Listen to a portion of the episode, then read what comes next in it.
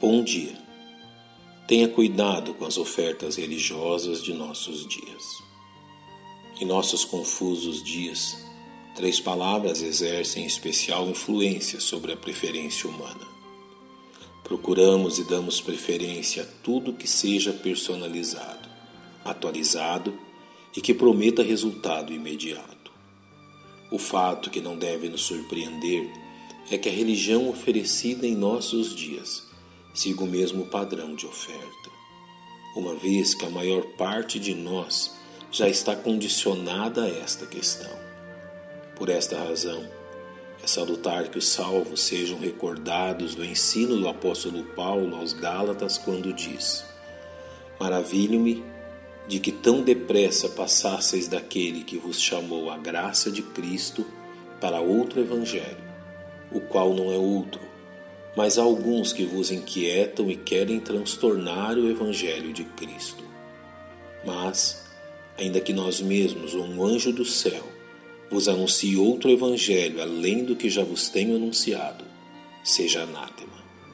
Pensemos, pois, em como o verdadeiro Evangelho tem sido substituído em nossos dias por algo que não é a mensagem de Deus aos homens. Primeiramente, percebamos a natureza desta questão. Ao reconhecermos como a religião em nossos dias se dispõe a oferecer um evangelho, não com o caráter espiritual que a Bíblia oferece, mas de uma forma individualizada e que vá de encontro às necessidades emocionais específicas de cada um, o que faz com que a pregação bíblica seja substituída por preleções emotivas e apresentações cativantes. Não se engane. Atente para aquilo que o apóstolo Paulo expõe aos salvos em Roma ao garantir que a fé é pelo ouvir e o ouvir pela palavra de Deus.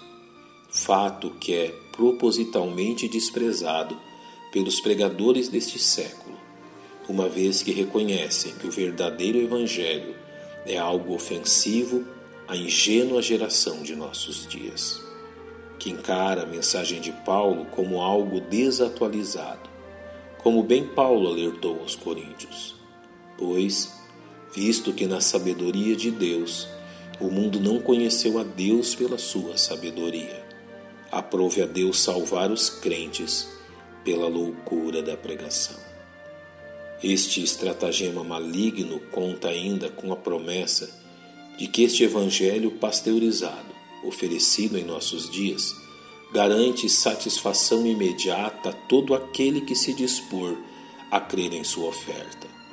Um contraste fragrante daquilo que a Bíblia ensina ser o padrão daqueles que creem nas verdadeiras promessas do Senhor, exemplificadas na vida de Moisés. Pela fé, Moisés, sendo já grande, recusou ser chamado filho da filha de Faraó, escolhendo antes ser maltratado com o povo de Deus do que por um pouco de tempo ter o gozo do pecado. O que esta moderna religiosidade serve a seus adeptos é um evangelho com ênfase em benefícios temporais e terrenos, baseado na atraente promessa de que todos seus sonhos serão realizados que contrasta com o ensino do apóstolo Paulo aos Romanos quando diz: Porque para mim tenho por certo que as aflições deste tempo presente não são para comparar com a glória que em nós há de ser revelada. Uma mensagem que não ofende nem desagrada as pessoas e seus pecados é aquilo que o apóstolo Pedro chama de leite falsificado e que não propiciará crescimento algum aqueles que dele se alimentam, uma vez que se trata de satisfazer unicamente os desejos do coração, ao que o profeta Jeremias sabiamente nos adverte. Enganoso é o coração, mais do que todas as coisas, e perverso. Quem o conhecerá? Portanto, tenha cuidado. Que Deus o abençoe.